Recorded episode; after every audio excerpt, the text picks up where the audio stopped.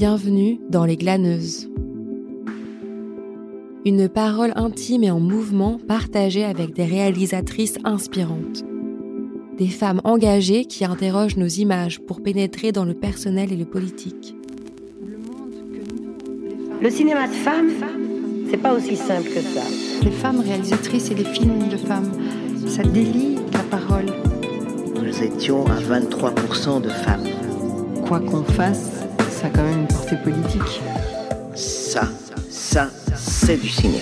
C'est vraiment une détestation du corps des femmes euh, qui est organisée. Je trouve ça... On est la deuxième moitié de l'humanité. Notre regard manque dans le monde.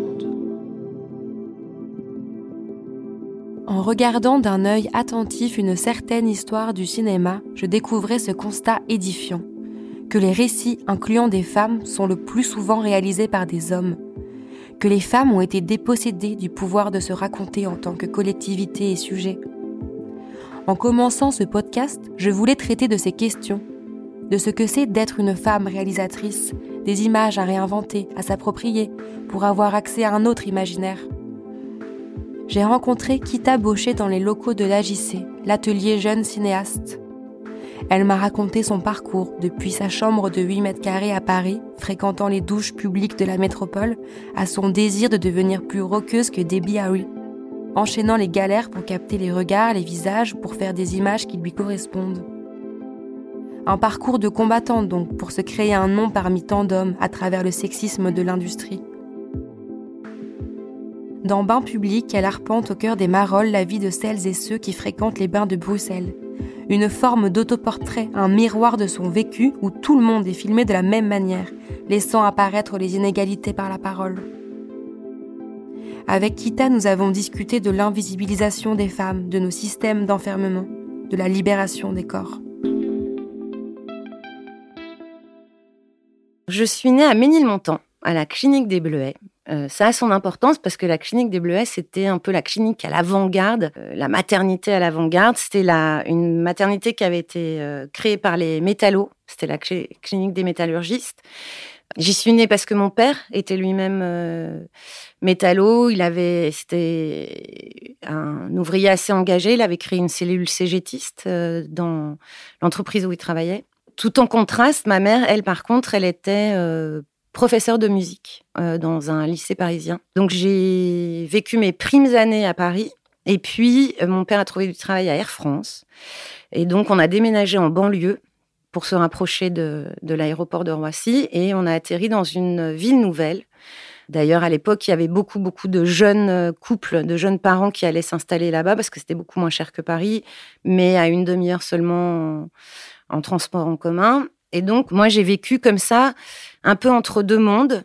J'allais à l'école à Paris, dans une école très réputée qui s'appelle l'école alsacienne, qui était un peu une école euh, de fils de. Dans ma classe, j'avais euh, la fille d'un académicien, j'avais euh, la fille d'un éminent psychanalyste, le fils d'une comédienne à la mode. Enfin voilà, c'était une école comme ça où on poussait beaucoup les les élèves à s'exprimer, à aller euh, à la rencontre, beaucoup à réfléchir sur, euh, sur euh, le monde et puis leur l'époque. Donc je vivais d'un côté ça à Paris et puis quand je rentrais en banlieue, c'était l'ennui total. Marne-la-Vallée, c'était une ville, c'était les villes qui ont été construites dans les années 70-80.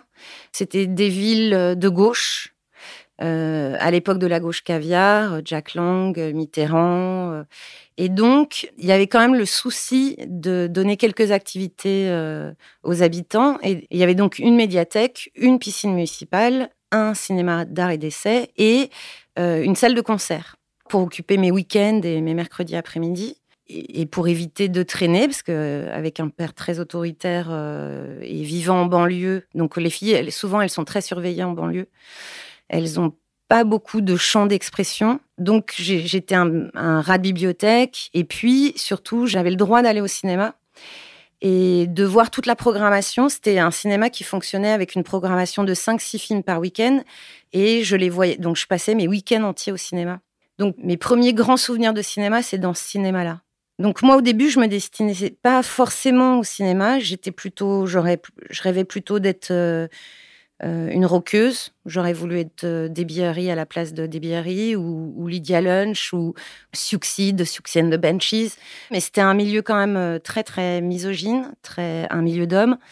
Et puis, il aurait fallu que je sois vraiment courageuse, que j'aille vraiment à l'inverse de ce que mes parents attendaient de moi. Et dans cette banlieue, dans les fins des années 80 ou mi-80, ils ont ouvert un théâtre, une scène nationale, euh, qui s'appelait la ferme du qui s'appelle toujours la ferme du Buisson et qui accueillait des, mm, une école de cirque, qui accueillait des chorégraphes en résidence et euh, qui accueillait la crème de la crème euh, du spectacle vivant en France et international.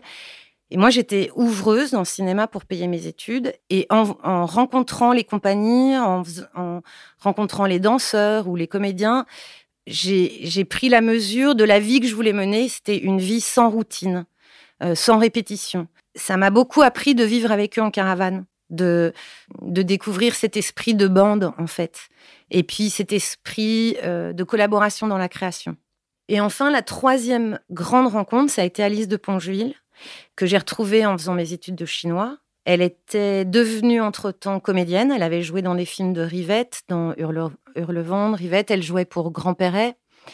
Et en fait, euh, Alice et moi, ben, on est devenus super amis et elle avait, elle écrivait des courts métrages et elle venait de financer son premier court métrage. Et, elle m'entendait parler et elle voyait bien que j'avais une envie de participer, de créer, de et donc elle m'a proposé d'être script. Moi, j'avais jamais fait ça, je savais même pas de quoi il en retournait. Et donc elle m'a donné quelques clés concernant le poste de script.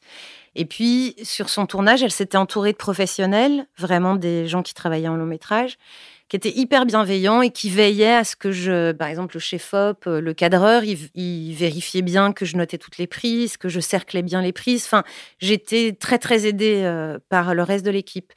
Et là, ça a été vraiment la révélation. C'est-à-dire que avant de faire ce tournage avec Alice, j'avais des envies de cinéma, de spectacle, mais je m'imaginais plutôt euh, peut-être travailler au cahier du cinéma, ou peut-être être programmatrice dans un cinéma, ou euh, assistante de production dans une compagnie de théâtre. Mais je m'octroyais pas encore le droit de, de m'imaginer euh, ben moi-même créer les choses, proposer des projets. Et le fait d'avoir découvert cet esprit de travail d'équipe euh, sur ce court métrage, ça m'a décidé à faire une école de cinéma. Donc j'avais déjà fait une partie de mes études à Paris et j'avais qu'une envie, c'était de partir. J'en avais marre de cet élitisme, j'en avais marre de cet euh, esprit de compétition permanent euh, euh, où faut avoir fait ça, faut avoir vu ça, faut, enfin, faut s'habiller comme si, faut, il y a tellement d'injonctions. Paris, c'est une ville d'injonctions pour moi. J'en avais marre, donc j'ai cherché une école euh, européenne et je suis tombée sur l'INSAS. Et je me suis dit, ah, cette école, elle me parle. D'une part, parce que c'était une école de cinéma du réel. Et c'était un cinéma qui me parlait, le cinéma de Piala, le cinéma de Varda. Et d'autre part, c'était dans le Nord. C'était un, un, des pays d'où venait le cinéma documentaire que j'aimais bien, celui de Yuri Stevens, celui de Paul Meyer, d'Henri Stork. Donc je me disais, ah, c'est génial, je vais, voilà, je vais aller sur la terre de ces cinéastes-là. Donc, j'ai fait l'INSAS en réalisation. J'ai adoré. Même s'il y a quand même quelques bémols. Par exemple, euh, ben, à l'époque où moi j'ai fait l'INSAS, dans les années 90, il n'y avait pas un seul professeur femme en réalisation. Donc, il y avait une, une parité parmi les élèves. Euh, j'ai le souvenir que dans ma classe, on était autant de filles que de garçons, mais tous les cours de réalisation étaient donnés par des professeurs hommes. Et sur toute ma scolarité, c'est-à-dire sur quatre ans d'études, on ne m'a jamais, jamais parlé d'une euh, cinéaste femme. Aucune réalisatrice n'a jamais été évoquée dans mes cours, excepté Thierry Oden, qui était un prof de documentaire, à qui je faisais part de mes doutes sur mes histoires. J'écrivais des fictions et, je me disais, mais vraiment, est-ce que ça intéresse quelqu'un? Parce que finalement, les histoires de filles, on avait très peu sur écran. Donc, je me sentais pas légitime, moi, de, d'écrire des histoires de filles. Et donc, pour un peu me libérer, il m'a fait découvrir les courts-métrages de Chantal Ackerman. Et ça, ça a été une absolue révélation. J'avais l'intuition que j'avais mon mot à dire, mais en voyant les courts-métrages de Chantal Ackerman, je me suis dit, ben oui, non seulement c'est légitime de raconter des histoires de femmes au cinéma, mais mais c'est même une, un devoir. Enfin, il y a un côté, c'est presque une obligation finalement de, de donner des paroles à des personnages féminins. Et c'était d'autant plus prégnant qu'en étant une fille venant de banlieue, où finalement les filles, elles ont très peu de place en banlieue. Euh, la rue appartient aux, jeunes hommes, aux adolescents hommes, mais les filles, elles rasent un peu les murs si elles veulent pas se faire euh, insulter, traiter de pute ou de salope ou de je sais pas quoi. Euh, souvent, elles ont la tête baissée. On leur apprend finalement à s'effacer au profit des hommes. Et là, tout à coup, je me, je me rendais compte, mais c'est non, il faut, au contraire prendre sa place. Il faut gagner sa place.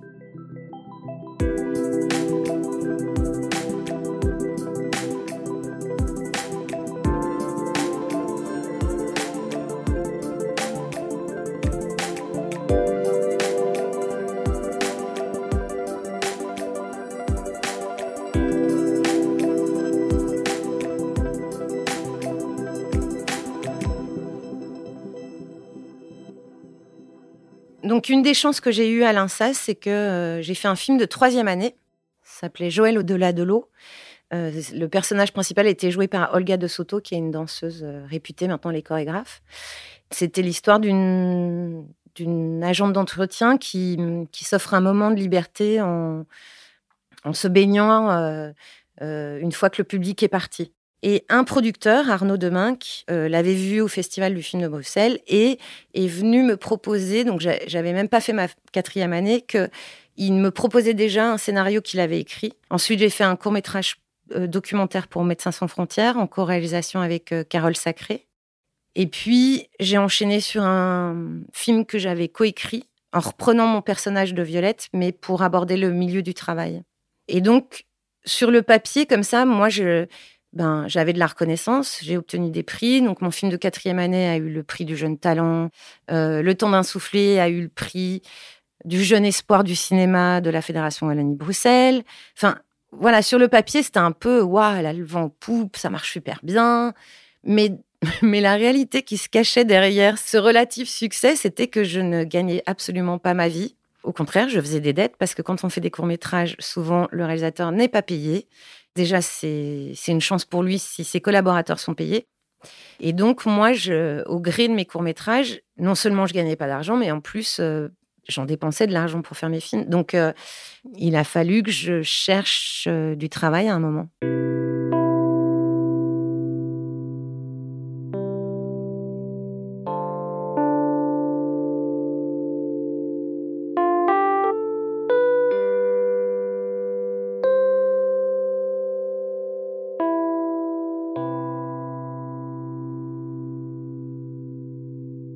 Et donc, naturellement, je me suis tournée vers la RTBF euh, pour essayer de trouver des piges. Moi, j'avais fait déjà trois courts-métrages quand je suis allée les voir. J'avais, j'étais diplômée d'une école supérieure et je voyais des, des camarades euh, garçons sortis de la même promotion que moi, que ce soit à l'EAD ou à l'INSAS, qui, eux, avaient des contrats de réalisateur, même en n'ayant pas encore leur diplôme, en n'ayant fait aucun court-métrage.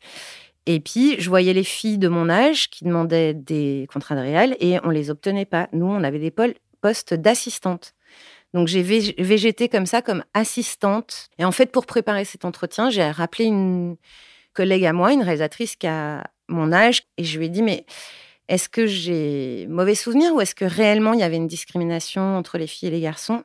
Et euh, on s'est souvenu toutes les deux que effectivement le chef des réalisateurs, il, il nous demandait un bisou, euh, il nous critiquait, enfin, il, parlait de nos tenues vestimentaires, il nous disait, mais vous savez, un réalisateur, c'est pas un métier de femme. Il nous renvoyait un peu sur les roses quand on disait, bon, ben maintenant, on a fait nos preuves comme assistante, est-ce qu'on peut passer réel Moi, ça m'a beaucoup, beaucoup euh, frustrée, énervée. Ça m'a parfois totalement déprimée, j'avais envie de tout laisser tomber. Et à d'autres moments, ça me, rendrait, ça me rendait très combative. Il y avait très peu de femmes réalisatrices à la RTBF, donc les équipes qui étaient essentiellement des hommes. Donc on se retrouvait à 25-26 ans à diriger des équipes d'hommes d'une cinquantaine d'années qui nous le faisaient payer, qui ne supportaient pas d'être dirigés par des femmes, euh, qui nous mettaient à l'épreuve, qui oubliaient d'enregistrer le son ou d'oublier d'enregistrer l'image. Donc, quand je repense à mes premières années de réalisatrice à la RTBF, c'est des années quand même un peu euh, de combat comme, comme ça. Mais dans les dix années qui ont suivi ma rentrée euh, à la RTBF, donc des années 90 aux années 2000, ça a beaucoup, beaucoup évolué. Parce que, effectivement, il y a des femmes qui sont rentrées à tous les postes. Et ça, le fait que les femmes aient commencé à prendre des postes décisionnaires, ça a complètement changé notre rapport dans le travail. C'est-à-dire que petit à petit, quand même, on a, on a obtenu une forme d'égalité de traitement. Ce qui m'a porté pendant tout le début de ma carrière, c'était mes collègues femmes. C'est-à-dire que je dois beaucoup aux hommes d'avoir été mes producteurs, d'avoir été des décideurs, mais ce qui m'a motivée quand vraiment euh, j'avais des bas très bas, euh, parce que j'en avais marre de combattre, de, me faire ma place à tout prix, là, de devoir jouer des coudes, ben, c'est mes collègues femmes. C'est Anne-Laure Guégan, euh, qui était la monteuse avec qui je travaillais à l'époque, qui est d'ailleurs maintenant productrice. C'était, c'est encore Valène Leroy, qui est monteuse son, avec, qui, avec qui j'ai fait mes deux derniers films en montage. En fait, je, je puisais de l'énergie dans le courage des femmes qui m'entouraient dans un milieu d'hommes. Et encore maintenant, ce qui m'inspire pour continuer à travailler, c'est des rencontres avec des réalisatrices. Parce que en documentaire, par exemple, on gagne très mal sa vie. C'est vraiment un sacerdoce. C'est, on ne peut faire du documentaire que par passion et amour. Ben, il y a des moments de découragement. Et moi, en voyant euh, mes consoeurs, euh, les films de mes consoeurs, ça me redonne de l'énergie, quoi, vraiment.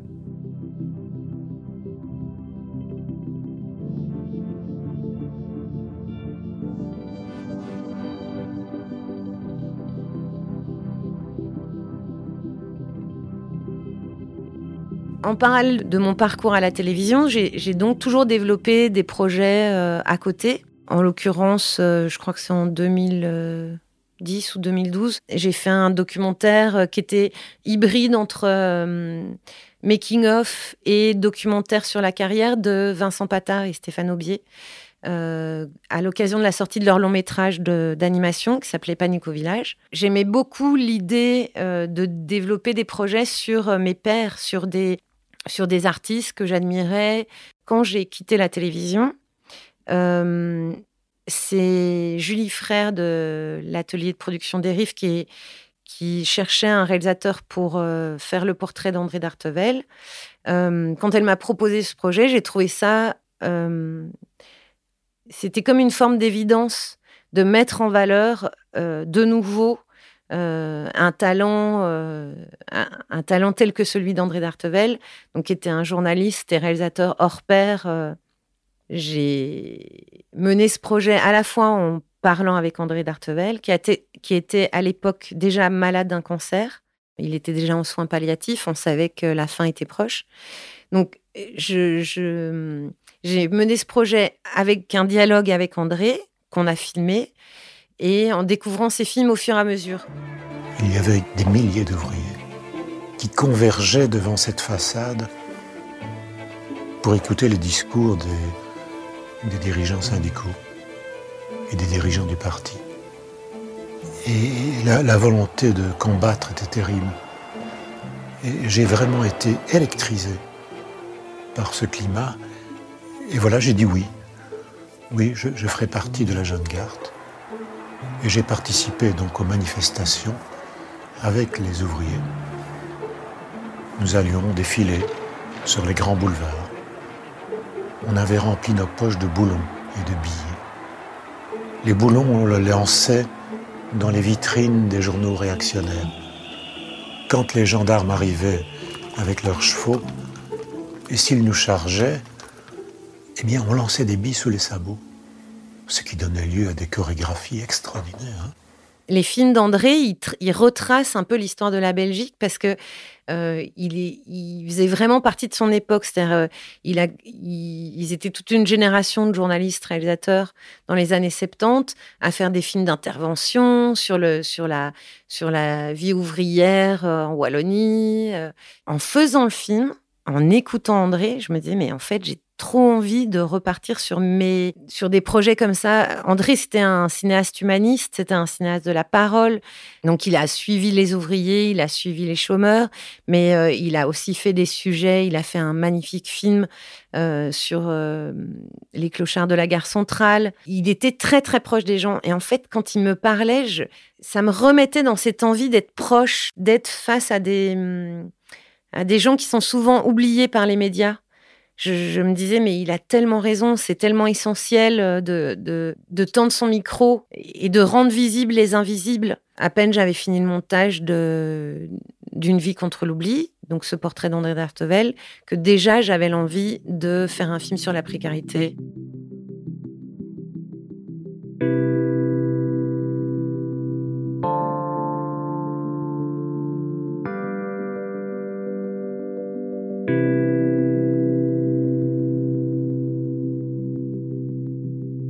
En fait, ben public, donc c'est vraiment ce film n'aurait pas pu se faire sans le précédent, sans avoir fait Une vie contre l'oubli, sans avoir écouté André d'Artevel, sans avoir revu son œuvre. C'est un film qui est entièrement tourné euh, au bain de Bruxelles, au bain du centre, euh, donc euh, la piscine des Marolles.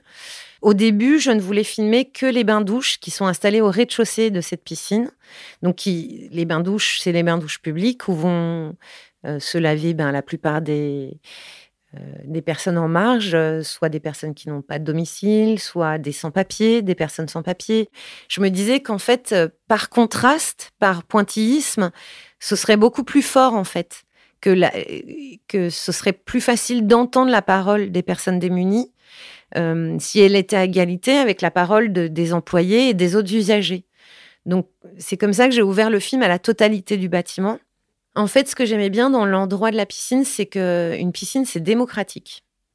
C'est-à-dire qu'il faut juste un maillot de bain pour aller nager. Et une fois qu'on arrive au bassin, de toute façon, on est tous égaux. C'est un lieu aussi de, croisement. Tous les âges s'y croisent, euh, toutes les classes sociales s'y croisent. Et j'ai choisi la piscine des Marolles parce qu'il y avait donc les bassins à l'étage, mais ces bains-douches au rez-de-chaussée. De nouveau, je trouvais ça incroyable que dans une capitale européenne, des populations que ce soit la plus démunie, de la plus démunie à la plus nantie, puissent se croiser au même endroit. Je trouve ça fort que euh, la ville de Bruxelles euh, ait préservé ses douches publiques, parce que ça veut dire que les plus pauvres sont encore au cœur, au cœur de la ville, alors que dans la plupart des capitales européennes, que ce soit Paris, Londres, les pauvres, on les met en périphérie.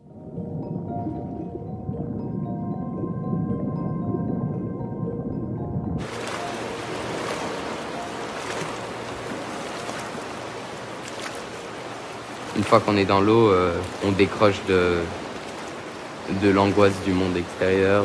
On est vraiment euh, tranquille. Euh, c'est vraiment un monde en bleu, quoi.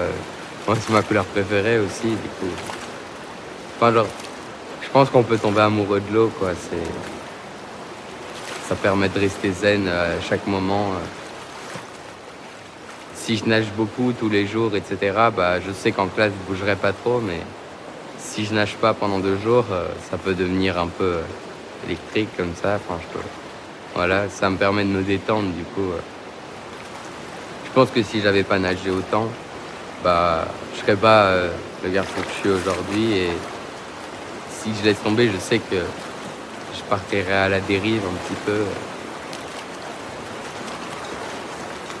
En fait, le parti pris dès le départ, que j'avais institué comme règle, c'était qu'il y a tellement de, passages dans ce lieu, il y a tellement de personnages euh, potentiels que je n'insistais jamais. Et je me suis rendu compte quand j'expliquais, j'allais vers les personnes, j'expliquais en deux mots le projet, et très rapidement, je voyais qui avait envie euh, de participer, qui n'avait pas envie. Et les personnes qui avaient envie de participer, très rapidement, je comprenais ce qu'elles avaient envie de me donner. Donc, il y avait soit des personnes qui avaient très envie de se raconter, qui étaient très contents qu'on leur tende un micro, parce qu'effectivement, c'est des personnes à qui on tend jamais le micro. Et d'autres personnes qui n'avaient pas trop envie de se raconter, mais que ça dérangeait pas du tout d'être filmées dans leur quotidien de piscine. On a fait une projection d'étalonnage. Et puis, Guillaume Malandrin, le producteur, a décidé de prendre une personne pour la diffusion euh, du film en salle.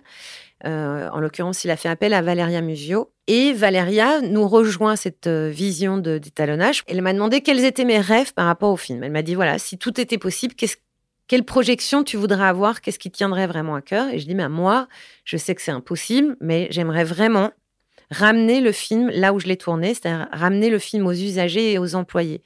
C'est-à-dire, je sais bien que euh, la personne qui fait le nettoyage dans une piscine ou euh, maître nageur ou qui fait la caisse, c'est pas forcément le public qui va voir du documentaire en salle. Mais par contre, je me disais, ben, si je fais une projection dans la piscine même, ben c'est sûr qu'ils le verront. C'est sûr qu'ils ils comprendront que c'est bien leur film à eux autant qu'à moi et à l'équipe, quoi. Ça permettait aussi la possibilité éventuelle que les personnes euh, les plus démunies des douches publiques voient le film aussi.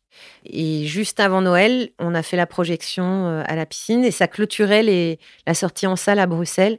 C'était le public vraiment de la piscine. C'est-à-dire vraiment les gens qui étaient dans le film se retrouvaient spectateurs du film euh, projeté. Moi, j'aime le cinéma, que ce soit documentaire ou de fiction, avec des personnages forts. Donc faire un cinéma de portrait, pour moi, ça s'impose. Et puis aussi, j'aime beaucoup rencontrer les gens. J'aime, j'aime les gens. Je, trouve que tout un chacun est un trésor.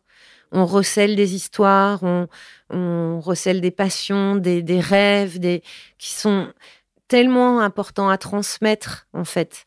Que ce soit euh, à travers une vie contre l'oubli, qui est à la fois le portrait d'un homme, mais le portrait de son œuvre.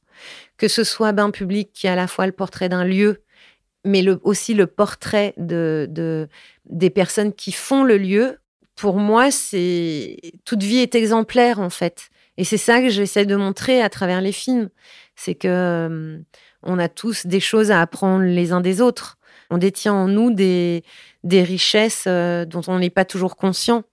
En fait, le succès de Bain Public, par exemple, c'est beaucoup dû à ça. Je crois qu'il y a beaucoup de gens qui se reconnaissent en tous les cas, euh, après les projections, beaucoup de gens viennent me raconter de leurs souvenirs de piscine ou, l'usage des bains-douches, parce que les, bains-douches, c'est moins utilisé, mais avant, les bains-douches, ça s'adressait pas aux plus démunis. C'était, euh, on construisait dans les années 60, on construisait des cités sans sanitaire.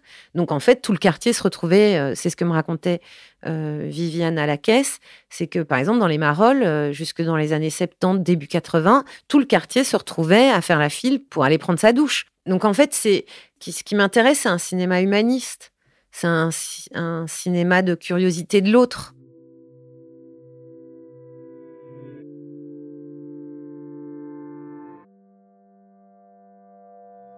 À présent, j'essaie de terminer un film que j'ai tourné à Saint-Louis au Sénégal, euh, en collaboration avec une compagnie de danse qui s'appelle Diagnard, qui est une compagnie de danse contemporaine. En fait, c'est un film que j'ai tourné en résidence d'artiste.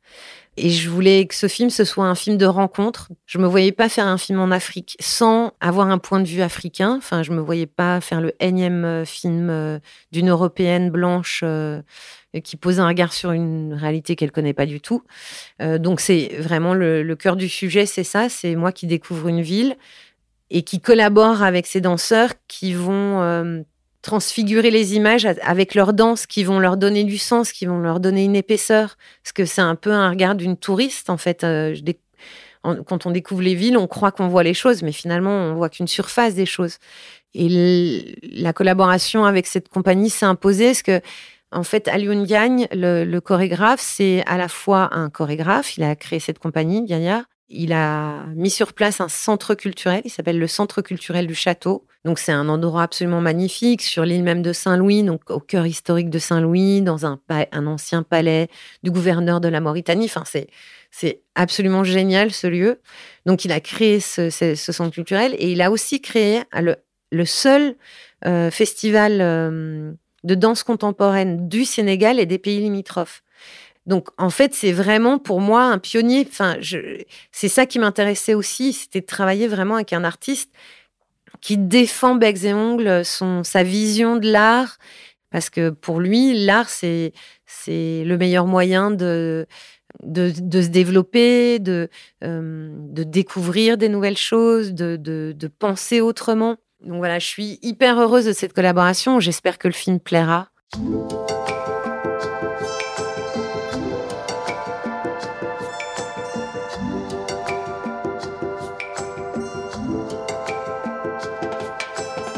Quand je regarde mon parcours rétrospectivement, je me rends compte que je suis j'ai pas défendu un cinéma de femme, une parole de femme à tout prix.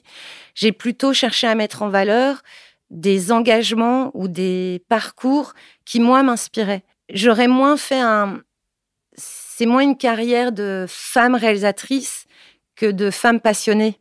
J'aurais pas fait du cinéma ou de la télévision de dénonciation, mais plutôt de euh, d'enthousiasme c'est plutôt mes enthousiasmes qui auront porté mes projets que des revendications.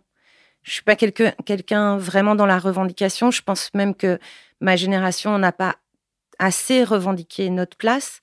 Euh, donc, euh, je suis euh, très reconnaissante à la génération qui suit de prendre la parole maintenant, puis de, parler des injustices qui nous ont frappés toutes ces années.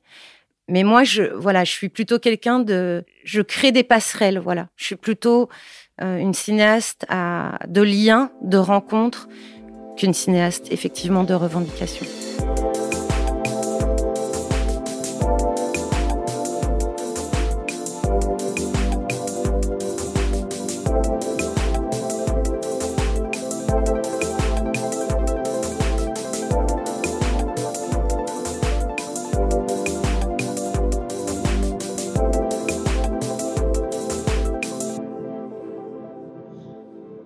Je suis Sarah Semana et vous venez d'écouter Les Glaneuses, le podcast qui s'immisce au creux de la vie de réalisatrice.